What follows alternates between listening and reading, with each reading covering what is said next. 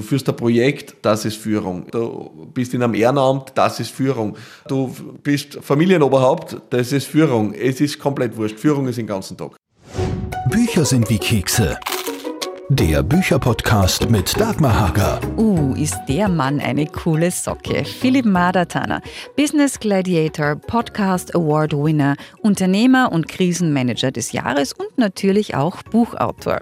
Sein Topaktuelles heißt Führen oder geführt werden. Ich treffe ihn bei Thalia in Linz kurz vor einem Businessabend des Wirtschaftsmagazins Die Macher. Und weil ich nur 25 Minuten mit ihm habe, gehen wir so richtig Gas und reden über seine wertvollste Erkenntnis im Business darüber, welchen Preis er für seinen Erfolg zahlt, über Management bei Im Stich lassen, Arnold Schwarzenegger und die drei Songs, die am besten zu ihm passen. Und natürlich über einiges mehr. Alles kompakt gibt es wie immer auch auf meinem Blogcast www.dagmarsbuchwelt.com und natürlich auch auf meinen sozialen Medien. Los geht's! Also ich weiß es noch, du nicht mehr, wir kennen uns. Oh, jetzt. Du erinnerst dich nicht mehr an mich? Voller Schock, oh je, oh je, ja? Das war 2014 am Arlberg. Oh wo nämlich du auch immer wieder erzählst, äh, dass du beim Rudi Klaus hinter ja, warst. War, das, war das 14? Ja, 2014, glaube ich, war Near, near, near Future, Summit. Summit. Genau, mhm. da war ich nämlich auch. Grandios. Als äh, dieser Spin-Doktor von Barack ja. Obama da war, mhm. den habe ich auch gehört. Nur ich war ja Skifahren, weil ja. ich bin ja Skilehrerin, gell? du nicht. Und da ist da ja was passiert, nämlich was? Genau, na, ich war in der anderen Gruppe, aber die andere Gruppe war extrem klein, weil sie hat genau bestanden aus zwei Personen, aus mir und aus dem Chefstrategen wegen der Obama-Kampagne, der genau. zu Gast war. Das waren nämlich die einzigen zwei Leute, die am Arlberg nicht Skifahren waren.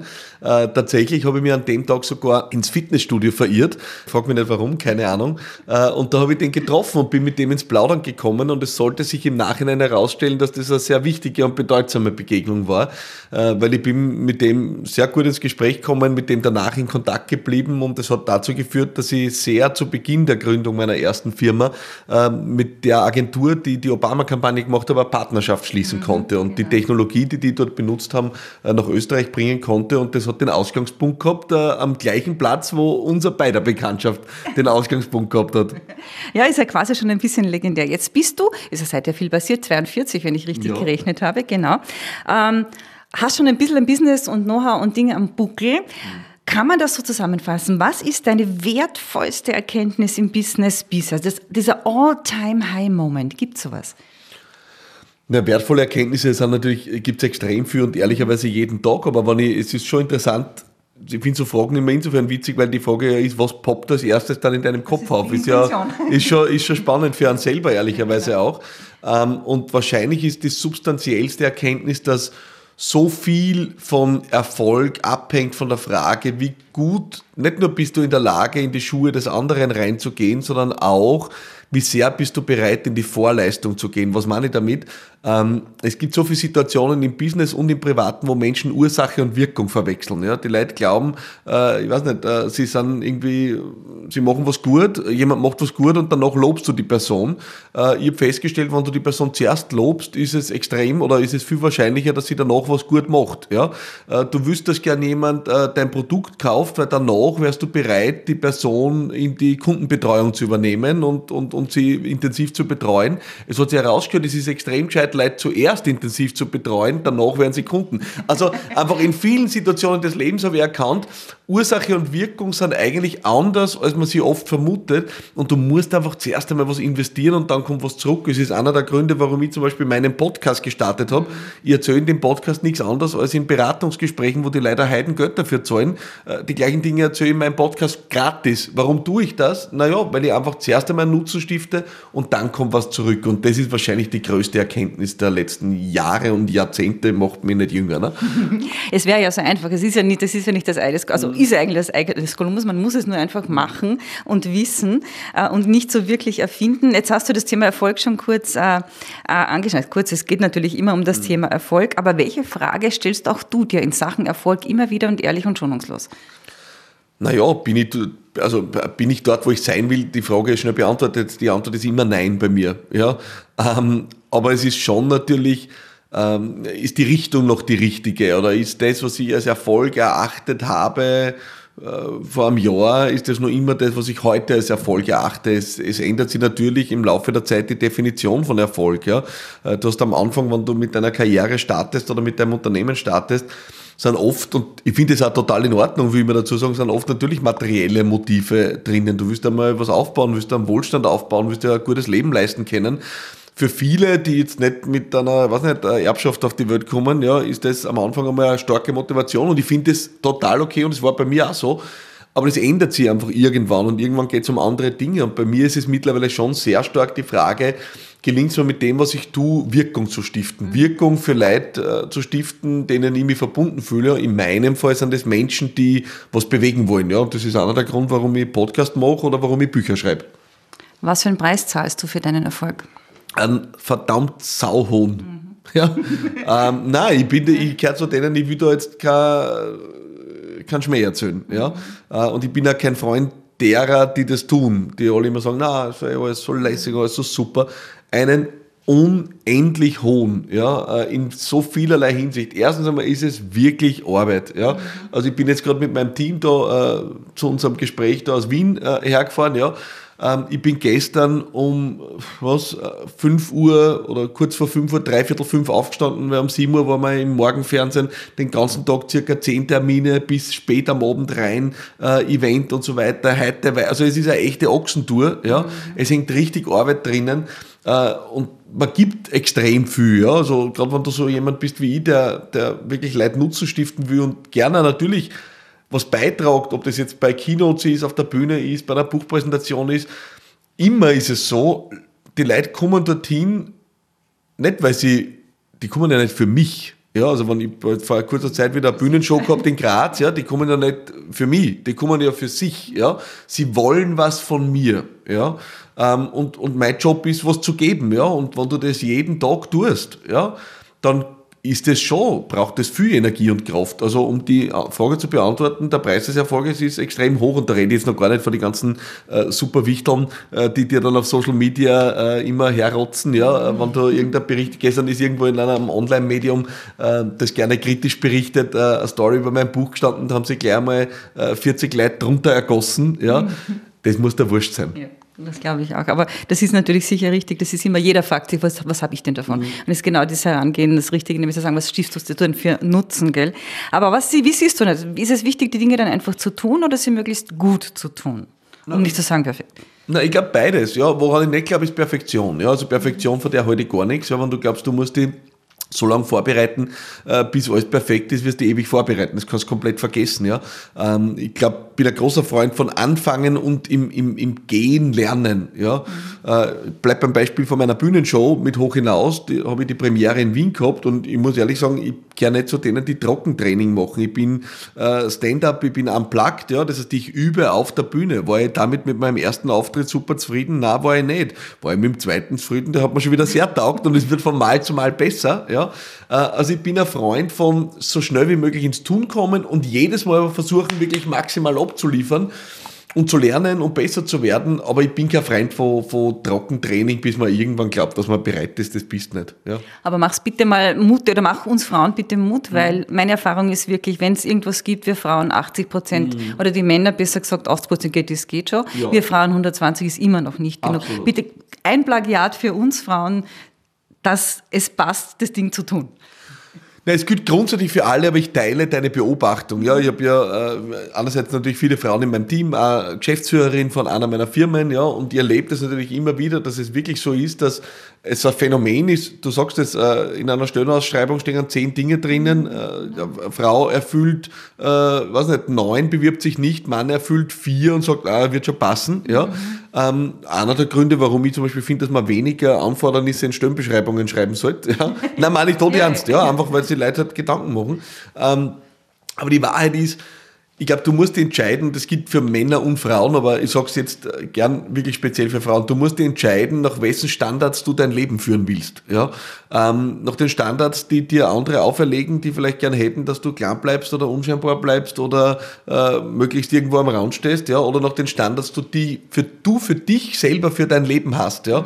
Und da muss ich ehrlich sagen, ich lebe ungern in der Backform äh, von irgendwem anderen, ja, der für mich was vorgesehen hat. Also glaube ich ehrlich, du hast nichts zu verlieren. Ja. Das Einzige, was du irgendwann zu verlieren hast, ist, dass du bedauerst, dass du was nicht gemacht hast. Ja.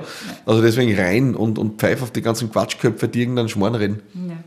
Absolut. Jetzt kommen wir schon ein bisschen in Richtung deines Buches. Schauen wir uns diesen, diesen Arbeitsmarkt jetzt an. Es geht um mhm. Führungskräfte. Aber wie, wie, siehst du denn gerade? Was passiert da gerade, was zählt? Mhm.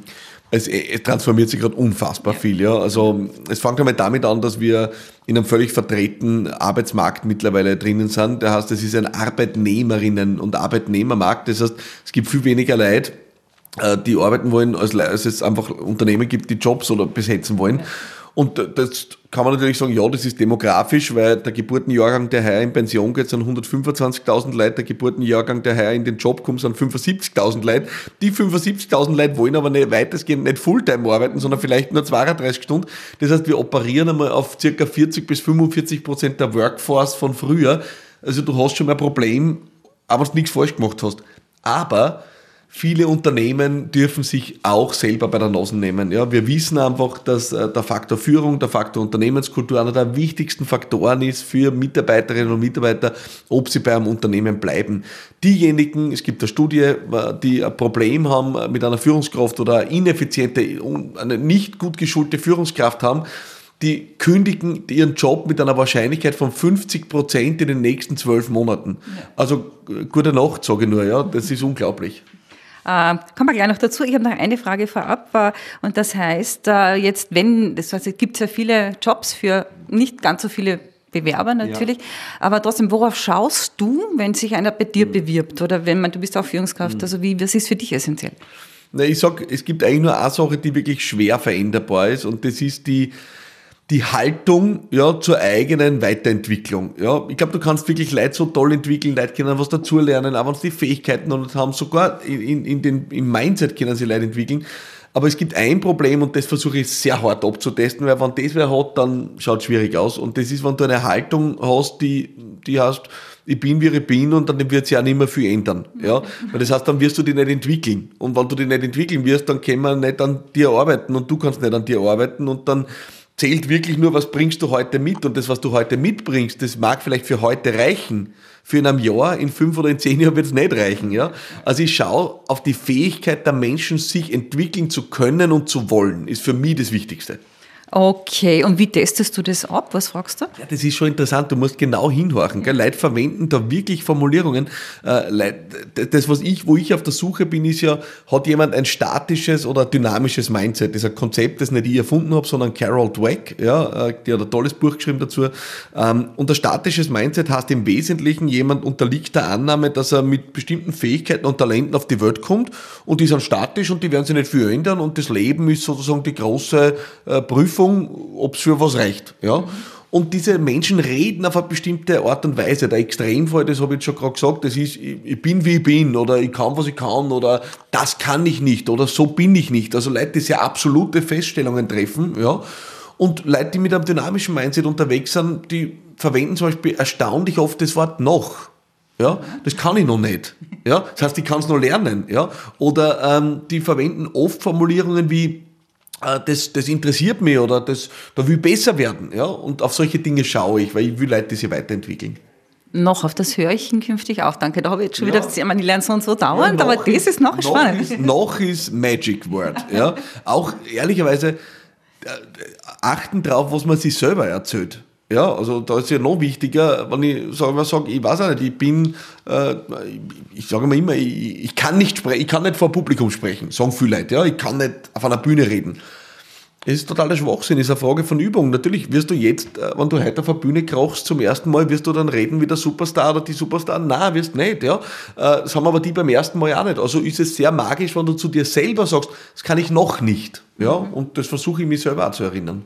Positives Mindset. Jetzt sind wir beim Buch Führen ja. oder geführt werden, wie wir Teams zum Erfolg navigieren. Prinzipiell bin ich ja immer der Meinung, die Leute dürfen sich gerne das Buch selbst erarbeiten, es ja. sich kaufen und lesen. Aber so ein paar Dinge, äh, wesentliche, die hätte ich jetzt schon von dir gerne erfragt. Nämlich, was siehst denn du als die fundamentalsten Eigenschaften einer guten Führungskraft? Na, da gibt es ein paar Dinge. Ja. Das, ich erlebe einfach, dass wir, und das habe ich jetzt in den letzten 20 Jahren oft gesehen in Betrieben, dass wir eigentlich oft wirklich nur die Extreme erleben an Führungskräften. Und die Extreme schwanken zwischen zwei Phänomenen. Das eine sind die Micromanager, die einfach überall hingreifen, den Leuten die Arbeit aus der Hand reißen und alles selber machen wollen. Und das andere sind diejenigen, wo ich das Konzept gerne bezeichne als Management bei im Stich lassen. Ja? Mhm. Also die einfach sagen, wir müssen eh alle selber wissen, was tun und, und, und, und schaut, wie es weiterkommt. Ja? Und beide Extreme sind natürlich völlig auch Schwachsinn. Und dazwischen äh, gibt's einen Ansatz, den ich pflege, nämlich Führungskräfte haben die Aufgabe, Menschen zu Erfolgserlebnissen zu verhelfen. Und das heißt, Rahmen und Richtung Rahmen zu setzen und Richtung zu geben, äh, in denen Ergebnisse, Stimmung und Vertrauen sich entwickeln können. Und das ist aus meiner Sicht der zentrale Job einer Führungskraft. Umgekehrt, was erwartet denn ein Team von einer Führungskraft heutzutage? Was will das Team von dir? Da, da könnte man jetzt sagen, da gibt es wieder ein ganz neues Führungskonzept und ein neuer Führungsstil und ein neuer Trend und autokratisch, Holokratie und was weiß ich, was, jede Woche was Neues. Ich glaube, es ist viel einfacher, ehrlich gesagt. Ich glaube, Menschen sind gar nicht so, weiß nicht, äh, so, so mittlerweile anders, als sie noch vor vielen Jahren waren. Ja. Ich glaube auch nicht, dass es so eine riesen Generationensache ist, sondern ich glaube, Tatsache ist, Menschen haben ganz grundsätzliche Erwartungen an eine funktionierende Gruppe. Ja, Menschen organisieren sich seit 100.000 Jahren in Stämmen rund ums Lagerfeuer, äh, später irgendwann in Vereinen, äh, in Firmen, in allem. Also wir sind gewohnt, uns zu organisieren. Und wenn wir wo reinkommen in eine Gruppe, haben wir gewisse Erwartungen. Und diese Erwartung heißt vor allem, dass es da einen gewissen Rahmen gibt, nach dem die Dinge laufen. Und dass es eine gewisse Richtung gibt, wonach die Gruppe strebt. Ja? Und, und das klar zu machen, das ist eine Erwartung von Menschen und Führungskräften, die das nicht tun, die werden der Aufgabe nicht gerecht. Und das ist dann ein Konzept, die meisten verteidigen es dann mit irgendeinem wunderbaren Modebegriff, ja, sagen, das ist jetzt Schwarmintelligenz oder was. Ich weiß nicht, ob Schwärme wirklich intelligent sind. Ich war im Sommer in Kroatien im Urlaub und habe das Buch geschrieben und dann habe ich runtergeschaut ins, ins Meer und da ist so ein kleiner Schwarmfischer und einmal sind sie nach links zuckt, dann sind sie nach rechts zuckt. Und ich habe mir gedacht, ist es sicher Komodo, aber ob wirklich was weitergeht, weiß ich nicht. Ja? Schöner bildlicher Vergleich.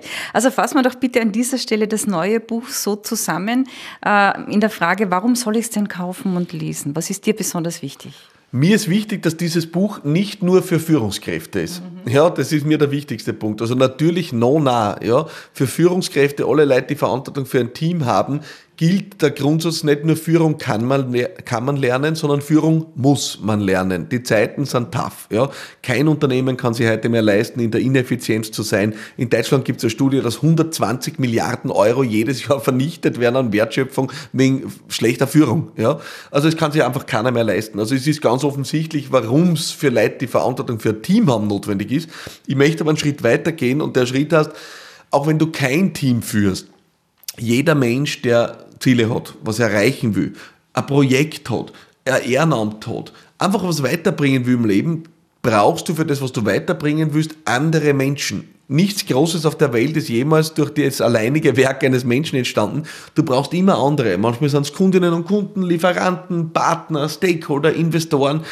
Das heißt, Führung ist am Ende viel mehr. Es ist die Frage, wie schaffe ich es, Menschen für eine Idee zu begeistern, auf eine Reise mitzunehmen, auf ein Projekt zu committen, in eine bestimmte Richtung auch zu führen und das ist für jeden von uns relevant. Das heißt, mach nicht den Fehler, dass du glaubst, ich habe kein Team und dann brauche ich ihn nicht führen, ist ein totaler Blödsinn. Du führst ein Projekt, das ist Führung. Ja, du bist in einem Ehrenamt, das ist Führung. Äh, du bist Familienoberhaupt, das ist Führung. Es ist komplett wurscht. Führung ist den ganzen Tag.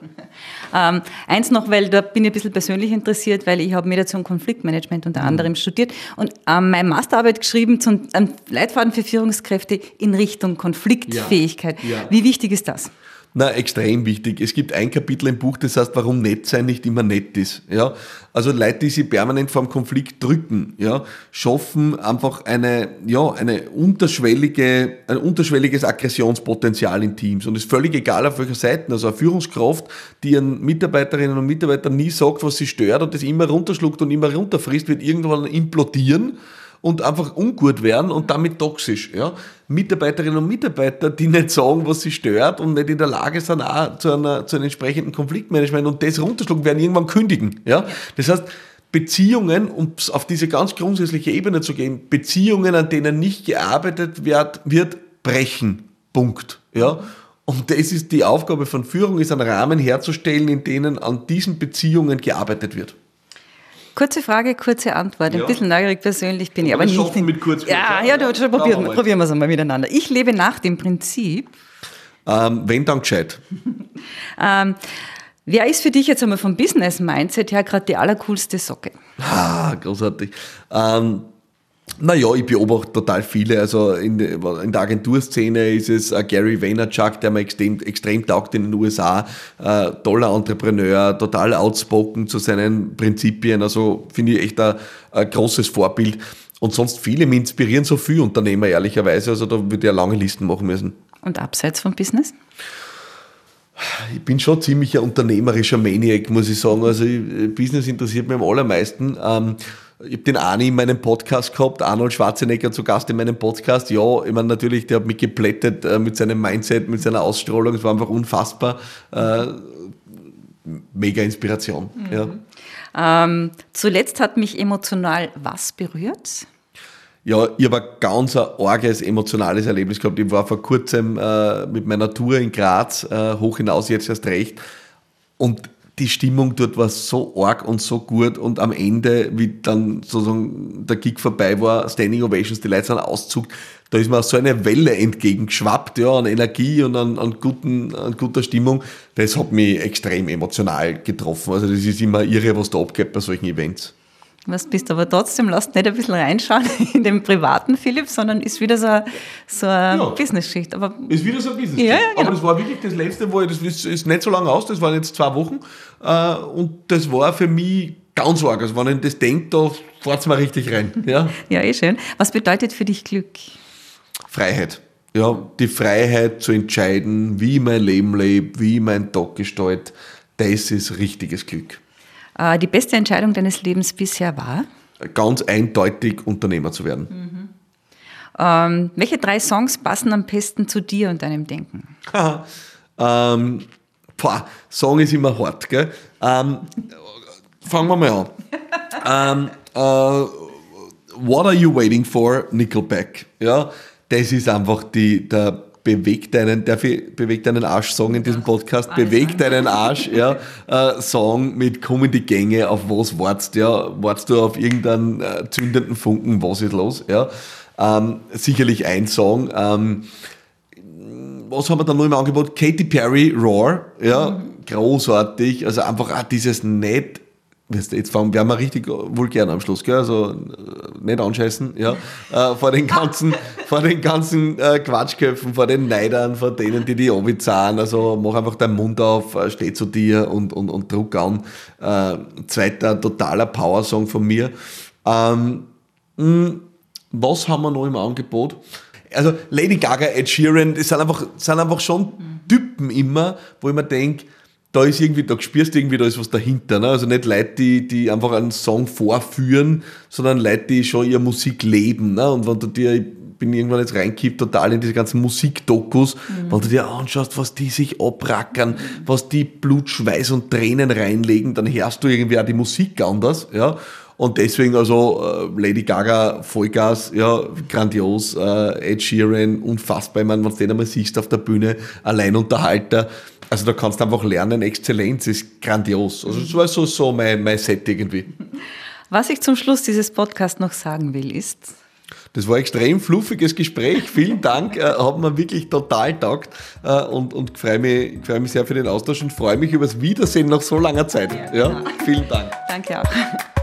Ein super Podcast mit Business Gladiator Philipp Madertaner war das anlässlich seines niegelnagelneuen Buches Führen oder Geführt werden aus dem Verlag Story One, The Library of Life. Und im nächsten Bücher sind wie Kekse Podcast, der ja ab sofort immer einmal im Monat am 22. erscheint, ist dann Monika Krautgartner zu Gast, die legendäre Mundartdichterin, denn die passt einfach perfekt zu Weihnachten. Und am 22. Jänner erzählt uns dann die großartige Journalistin Elfriede Hammerl, warum der Hund immer recht hat. Danke fürs Reinhören, eure Dagmar.